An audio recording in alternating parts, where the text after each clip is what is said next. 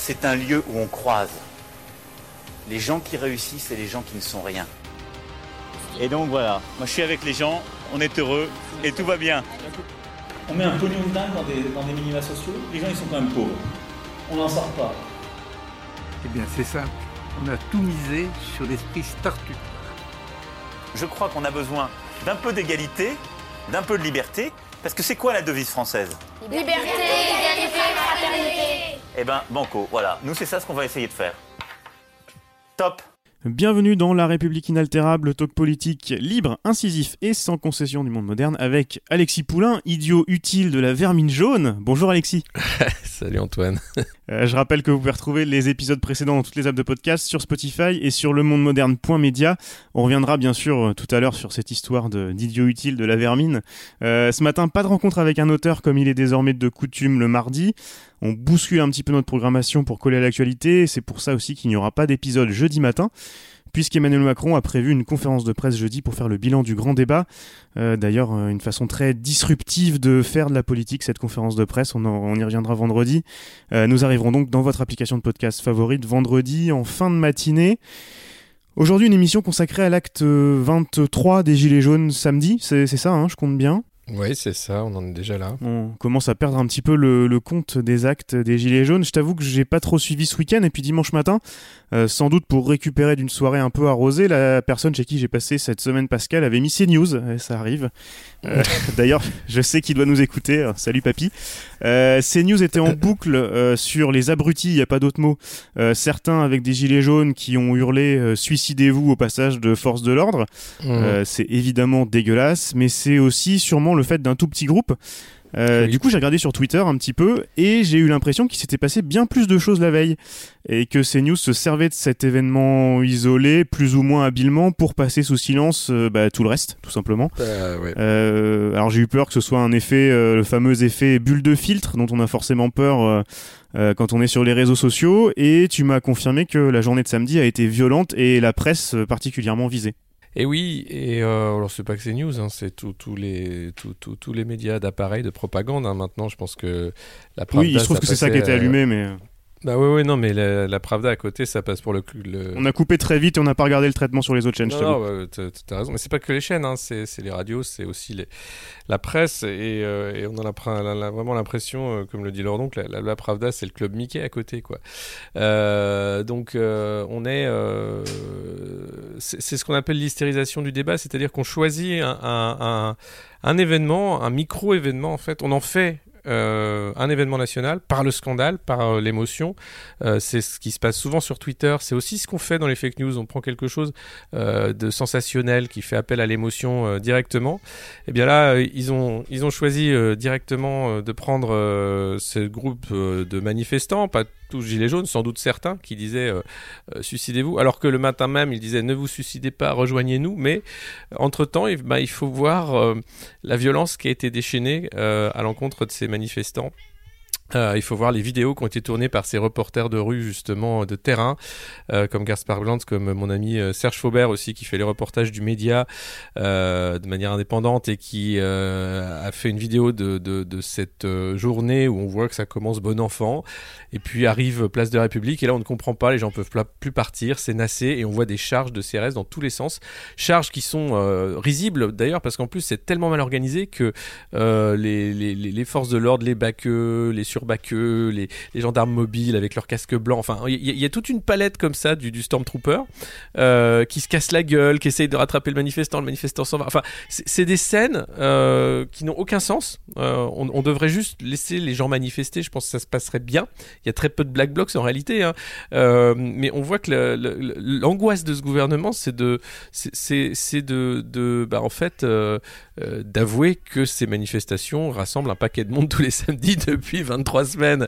Et donc, eh ben, ça craint parce que c'est censé être fini. On a, on a fait le grand débat, maintenant c'est vos gueules. Euh, euh, jeudi, ben, Doudou Premier va nous faire euh, un, grand discours sur comment faut travailler. Qu'est-ce que tu veux qu'on fasse? Moi, je, je suis atterré parce qu'effectivement, c'est toute une profession qui se ridiculise. C'est les journalistes, effectivement, parce qu'il y a ceux qui font le boulot qui sont sur le terrain.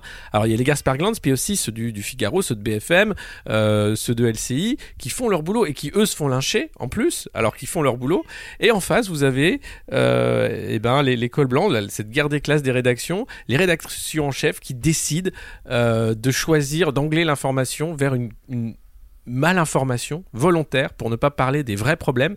Et là où toute la profession devrait être vent debout, euh, scandalisée par euh, cette mise au newf, euh, cette garde à vue de 48 heures d'un journaliste déféré immédiatement au parquet, interdit de faire son travail tous les dimanches à Paris et ce jusqu'au 18 octobre où on jugera son doigt d'honneur parce qu'il faut voir que quand on voit toute la vidéo, Gaspard Glantz parle d'abord aux, policiers, il parlait avec un, des, commissaires qui le connaît, ensuite il se prend une grenade avec un autre groupe de, journalistes et il vient gueuler en disant c'est quoi je veux, je veux voir le commissaire, je veux le commissaire. Et là il y en a un qui le pousse, il fait un doigt d'honneur. Euh, genre excédé quoi. Et, euh, et, et là ils sont quatre à lui tomber dessus, à le maraver et le foutre dans le panier et au revoir Gaspard. Et, et, après on entend tous ces, euh, ces idiots utiles du fascisme de l'autre côté dire c'est bien fait pour lui et il a qu'à respecter l'autorité. Euh, non. Non, c'est pas bien fait pour lui. Euh, c'est- terrible ce qui est en train de se passer parce qu'on organise l'impunité de l'autorité. On organise en fait l'impunité des forces de l'ordre qui font n'importe quoi. Enfin, elles sont documentées par David Dufresne.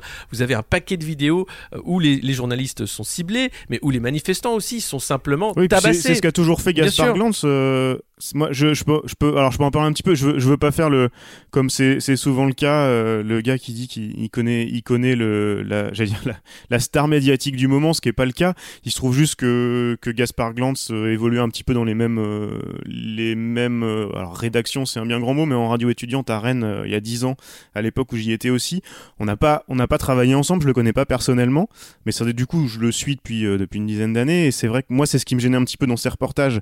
Euh, le parti pris de, de pas de commentaires, des vidéos assez longues, sans commentaires, euh, où il n'y a pas, il y a pas ce, cette, euh, bah, ces, ces explications tout simplement pour le- les personnes qui regardent. Euh, mais d'un autre côté, c'est un travail de documentation euh, dont tu parles, le- que, comme fait David Dufresne depuis le début des Gilets jaunes, c'est ce que Gaspard Glantz fait sur les violences policières euh, depuis euh, depuis bien longtemps et même euh, bien avant euh, bien avant Macron. Euh, et finalement, je me dis que c'est peut-être pas euh, pas pas pas plus mal. Enfin, en tout cas, mais- c'est- un parti pris et c'est et certes certes c'est mili- cer- certes c'est militant, mais c'est le, Mais- militantisme là, c'est de montrer de montrer ce qui se Mais passe. encore heureux que c'est militant. Enfin, on fait pas du journalisme euh, pour euh, pour euh, vendre des gadgets. Enfin, c'est- dingue de, de de se dire que le journalisme militant c'est mal. Non, le journalisme militant c'est la base. Enfin, c'est ce qui ce qu'a fait Jaurès. C'est ce qui fait le le, le, le sel de ce métier. Euh, et, et, et Gaspard Glantz, il est fiché parce que déjà il, il, il s'occupe de la ZAD et ça emmerde les, autorités et parce qu'ensuite il va à Calais euh, montrer comment on asperge euh, de d'ammoniac les, les fringues des migrants, comment c'est dégueulasse, comment on traite les gens là-bas et il est interdit de faire son métier à Calais aussi sous un fallacieux prétexte d'avoir ramassé euh, un talkie-walkie de, de CRS. Donc ça fait des années que qu'on l'emmerde, qu'on l'empêche de, faire son métier. Là, on, on le met carrément 48 heures en garde à vue, c'est pas rien, et déféré immédiatement, et on lui dit et on lui remet encore cette interdiction de faire son métier. Et derrière, Oui, et puis ça n'a pas été le seul non, euh, non, cette non, semaine. non, ce Et. Alexis Kraland du, du Figaro s'est retrouvé aussi en garde à vue, plus tous ceux qui se sont fait tabasser, ceux qui se sont pris du canot en haut euh, dans la gueule. Enfin, c'est, c'est, ça devient systématique. Et derrière, au lieu d'avoir euh, un ras-le-bol total des rédactions et de dire mais non, c'est quoi ce régime de merde, c'est pas possible, c'est en train d'être n'importe quoi. Et je suis désolé, il y a des ordres, c'est pas comme ça, ils ne font pas ça par hasard. Euh, et, et bien, vous avez des journalistes capables de dire euh, ah oui, mais non, mais lui c'est pas un journaliste, il a pas sa carte de presse. Ah non, mais ça c'est un faux reporter, vous savez, c'est pas ça le journalisme. Le journalisme, c'est mettre une écharpe rouge autour du cou et dire des conneries euh, devant une caméra. Non, c'est pas ça le journalisme. Justement, c'est ça, c'est d'aller dans la rue, d'aller voir ce qui se passe et, de, relater euh, au, cœur de l'événement ce qui se passe. Et, là, ça emmerde parce que oui, on montre ce que les rédactions n'ont pas voulu montrer pendant des mois, les violences policières. Ouh là là, mais oui, les policiers, il faut respecter, ils font un travail merveilleux. Oui, moi je respecte le, le travail des forces de l'ordre, je ne pense pas que c'est l'ennemi, je pense que je ferai pas leur boulot parce que c'est vraiment un boulot difficile, vu le nombre de suicides, vu tout ce qu'ils font en dehors de ces manifs du samedi, on doit le respect aux forces de l'ordre. Or, il se trouve qu'il y a eu énormément de débordements qui sont euh, documentée euh, et où on voit qu'il y a une violence gratuite, une violence gratuite et une violence aussi verbale euh, de la part de certains membres de ces forces de l'ordre. Et ça, on, doit le dénoncer. C'est une question de justice. On peut pas d'un côté mettre quelqu'un au Newf pendant 48 heures parce qu'il fait un doigt d'honneur et de l'autre côté laisser un, policier traiter quelqu'un de salope et, lui- taper dans la gueule alors qu'elle est à terre. Non, c'est pas possible. Donc à un moment, il faut, aussi faire, par principe de justice rééquilibrer et, dire à ces rédactions qui montent en épingle euh, cette petite phrase du, suicidez-vous, euh, elles sont la honte de la profession. Ouais, et puis euh, depuis le début des, des manifs des Gilets jaunes, on voit beaucoup. Alors moi, c'est vrai que j'ai surtout suivi les tous les, les stars de la Startup Nation qui euh, certains euh, parlaient de euh, de remettre un de, soumettre le vote à un permis parce que ces gens-là, tous ces gens-là ne comprennent rien et ne sont pas éclairés et, et devraient avoir un permis de voter parce que en gros s'ils vo- votent pas bien, ça sert à rien de les faire voter. Hein, c'est on, en- on en est là. Euh, et, et c'est la même chose qui s'est passé euh, ce week-end avec ton, ton- je sais pas si j'allais dire ton ami, je ne sais pas, euh, Renaud Dely avec qui tu bosses en tout cas de temps en temps euh, sur Arte, euh, qui euh, qui parlait de ces, euh, ces journalistes qui étaient les, les idiots utiles de la vermine qui descend tous les samedis dans la rue. J'ai l'impression que le, le discours de, on a parlé souvent des, des éditocrates euh, dans dans l'émission. Euh, ce discours-là se radicalise encore. Euh, euh, c'est est-ce que c'est parce qu'ils sont aux abois et ils se rendent compte que, que Non. ça va ça peut plus Je- tenir comme ça? Euh, euh, Renaud, euh, je, je le connais, on s'apprécie beaucoup, et ça m'a choqué en fait sa sortie. J'ai pas compris. Euh, et il s'est excusé. D'ailleurs, il l'a enlevé en disant je voulais pas blesser, je disais pas que c'était tous les gilets jaunes, machin. Mais bon, il l'a sorti sur le coup de l'énervement, de la colère. Le problème aussi de cette hystérisation du débat, euh, c'est que ça rend tout le monde hystérique, y compris des gens qui devraient euh, ne pas l'être, ne pas le devenir. Et, et vous avez euh, parce que leurs paroles comptent encore plus. Euh, et, et le problème, et moi j'essaye, hein, je, je me bats contre ça, contre contre cette colère euh, sur, plein d'autres sujets et c'est compliqué parce que des fois ça sort quand même et on, dit un truc qu'on ne devrait pas dire. Euh, le, le- problème, c'est que non, il y a, y a- y a un côté. Euh, euh, ben, lutte des classes, hein, tout simplement, de dire ils nous font chier les gilets jaunes parce que ils ont rien à dire, euh, on, ne sait pas de quoi on parle. Vraiment, euh, j'invite tous les éditorialistes euh, à descendre dans la rue un samedi avant que ça dégénère, d'aller parler à des gens qui ont des gilets jaunes, d'aller les voir simplement. Après, peut-être qu'ils changeront la, teneur de, leurs éditos. Jusqu'à présent, ils parlent d'un phénomène qui pour eux est un emmerdement parce qu'on peut plus faire ses courses au bon marché. Ils parlent, je caricature, mais c'est quasiment ça. Enfin, ils parlent d'un truc dont ils ne comprennent pas le sens, mais parce qu'ils ne le cherchent pas le sens.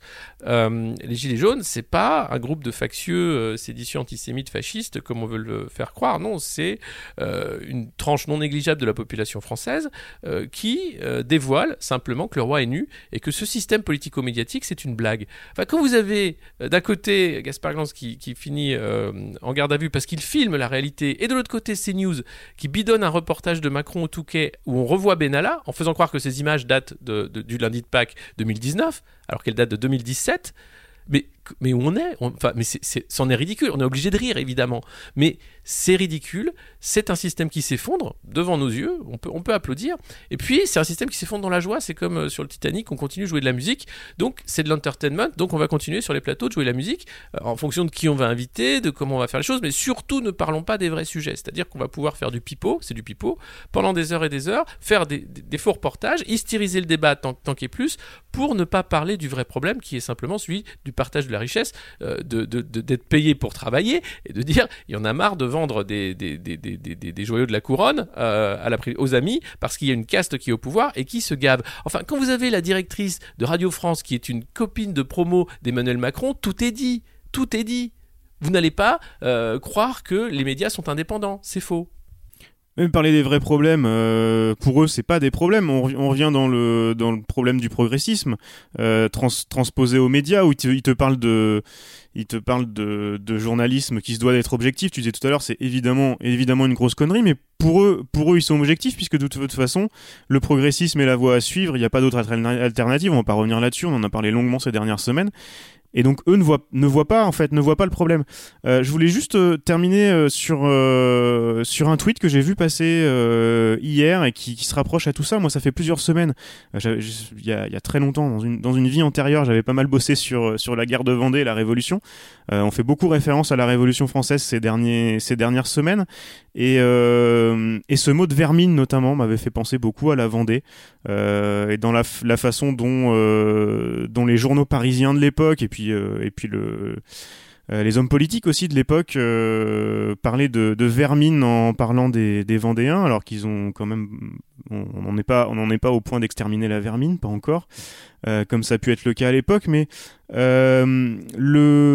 l'historien Guillaume Mazot que tu, que tu dois connaître, qui travaille notamment sur la Révolution française. Alors là, c'est pareil, on pourrait parler d'objectivité. tous les tous les historiens euh, ou pseudo-historiens euh, comme euh, Stéphane Bern, Franck Ferrand et compagnie, eux se, se disent objectifs évidemment, et, et tous les historiens de la Révolution française de l'université euh, sont de, de méchants idéologues euh, marxistes évidemment et robespierristes et, et- et terroristes, hein, tout simplement, faut, osons le terme. Euh, et Guillaume Mazot donc a, a ressorti euh, hier, je, je vous le lis puis je vous mettrai le lien dans les notes de l'épisode. Euh, un texte de Jean-Louis Carrat, qui était journaliste donc euh, au moment de la Révolution, et euh, le 30 décembre 1789, il écrivait ça, je vous le lis, c'est assez court. Observation sur le mot populace. Sous le règne du despotisme, tout est avili, tout est dénaturé jusqu'à la langue même, et les courtisans, surtout, n'ont rien de plus à cœur que de chercher à voiler par des termes grossiers et dédaigneux la majesté du peuple, en désignant ce même peuple sous le nom de populace et souvent celui de canaille. Mais sous le règne de la liberté, il faut changer de ton et d'expression comme de principe et de manière. C'est donc avec une extrême surprise que nous voyons non pas des gens de cour, mais des journalistes se servir encore fréquemment aujourd'hui du mot populace en parlant du gros de la nation et de la classe la plus de l'Empire. Qu'ils apprennent que ce mot est un barbarisme insolent dans la langue d'un peuple libre et qu'il n'est plus permis de s'en servir sous peine d'être chassé de la société comme on est chassé de la maison d'un homme qu'on va insulter chez lui. Le peuple, à carrosse et à cordon rouge ou bleu, c'est Monseigneur le Prince, Monseigneur le Duc. Ce sont là des gens comme il faut pour ces journalistes. Je pense que tout est dit, on en est exactement là. Euh, et euh, Guillaume Mazot conclut en expliquant que Cara était pas du tout un révolutionnaire euh, radical. Euh, en 93, il est même, il est même girondin. Et, voilà, je trouvais cette citation très intéressante. On, en est là avec les histoires de, de vermine, de vermine jaune. Oui, on en est dans une haine euh, et, surtout dans euh, la volonté du gouvernement de ne pas répondre euh, à cette crise sociale, parce que c'est ça, hein, c'est le grand débat, c'est gagner du temps. euh, on apprend par Aurore Berger que finalement une, une des mesures sera de faire travailler plus les Français, hein, parce que voilà, c'est comme ça. On va baisser les impôts, donc font travailler plus. Ça n'a aucun sens, mais c'est pas grave. Donc on ne, ré- on ne répond pas en fait. Oui, et Aurore Berger, Aurore Berger qui nous explique euh, d'ailleurs que c'est une vision politique et pas objective de journaliste de dire qu'il y a des gens qui meurent déjà au travail en France en 2019. Oui, c'est politique, bien sûr. Il y a, il y, a, il y, a, il y, a, il y a également un compte Twitter qui recense le nombre d'accidents au travail, comme le fait David Dufresne pour euh, euh, les blessés euh, des forces de l'ordre. et vous allez voir que c'est tous les jours qu'on meurt au travail en France. Donc euh, voilà, non mais c'est ce déni de réalité parce qu'on veut imposer sa réalité et, ça marche, hein, ça a marché pour Trump, ça, peut marcher pour n'importe qui. À partir du moment où on assène avec ses médias à soi, avec euh, ses petites troupes que la réalité c'est ça et pas autre chose, on peut éventuellement y arriver. Le problème c'est que euh, visiblement les Français c'est pas les Américains et ils se laissent pas avoir à ce jeu-là, donc ils veulent imposer aussi une autre réalité. Donc il va falloir bah, débattre, c'était le, normalement le cadre du grand débat qui n'a pas du tout été ça malheureusement. Et là, euh, eh bien, de ne pas vouloir répondre, c'est simplement entrer, on en parlait en janvier, dans une guerre de tranchées. Une guerre de position où chacun va tenir sa position. Euh, et les guerres de tranchées, eh bien, c'est extrêmement sanglant. Euh, donc, je ne vois pas comment on peut gérer un pays comme ça. Euh, je trouve ça scandaleux, en fait, de, de voir euh, comme ça institutionnaliser la violence avec des préfets qui sont en dérive totale, comme le préfet l'allemand, comme l'a été euh, les, conseillers sécurité de l'Élysée, qui sont fiers de ça. Enfin, je ne vois pas comment après on peut prendre la parole devant une caméra sans penser à tous les yeux éborgnés qui vous regardent derrière. Euh, et, dire mais quelle est ma légitimité là au milieu? Enfin qu'est-ce que je dis? Qu'est-ce que je fais? C'est un cirque ridicule mais qui fait pas rire parce que derrière il y a euh, bah, des blessés et des morts euh, et il y a une violence qui n'est pas prête de s'arrêter On verra donc ce que Manu et Doudou nous, nous disent jeudi, on en parlera vendredi matin.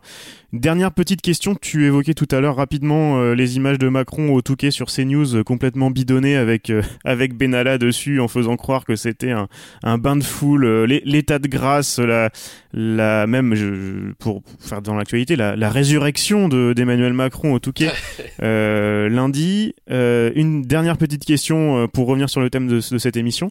Est-ce que, à ton avis, ce sont euh, des gens, des vrais journalistes avec des cartes de presse qui ont fait ça.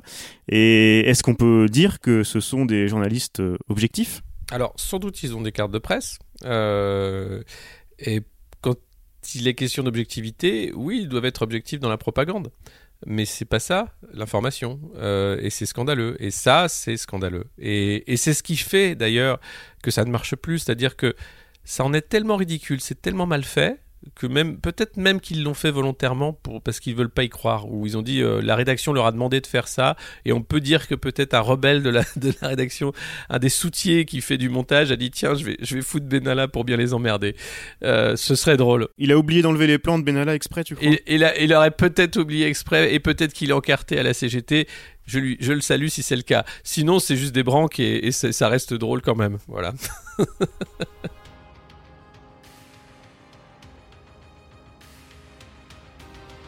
c'était La République inaltérable, avec Alexis Poulain, une balado-diffusion du monde moderne sur une idée presque originale d'Antoine Gouritin.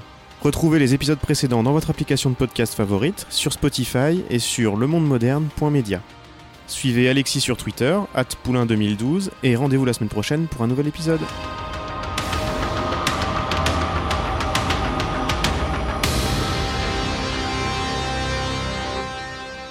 Top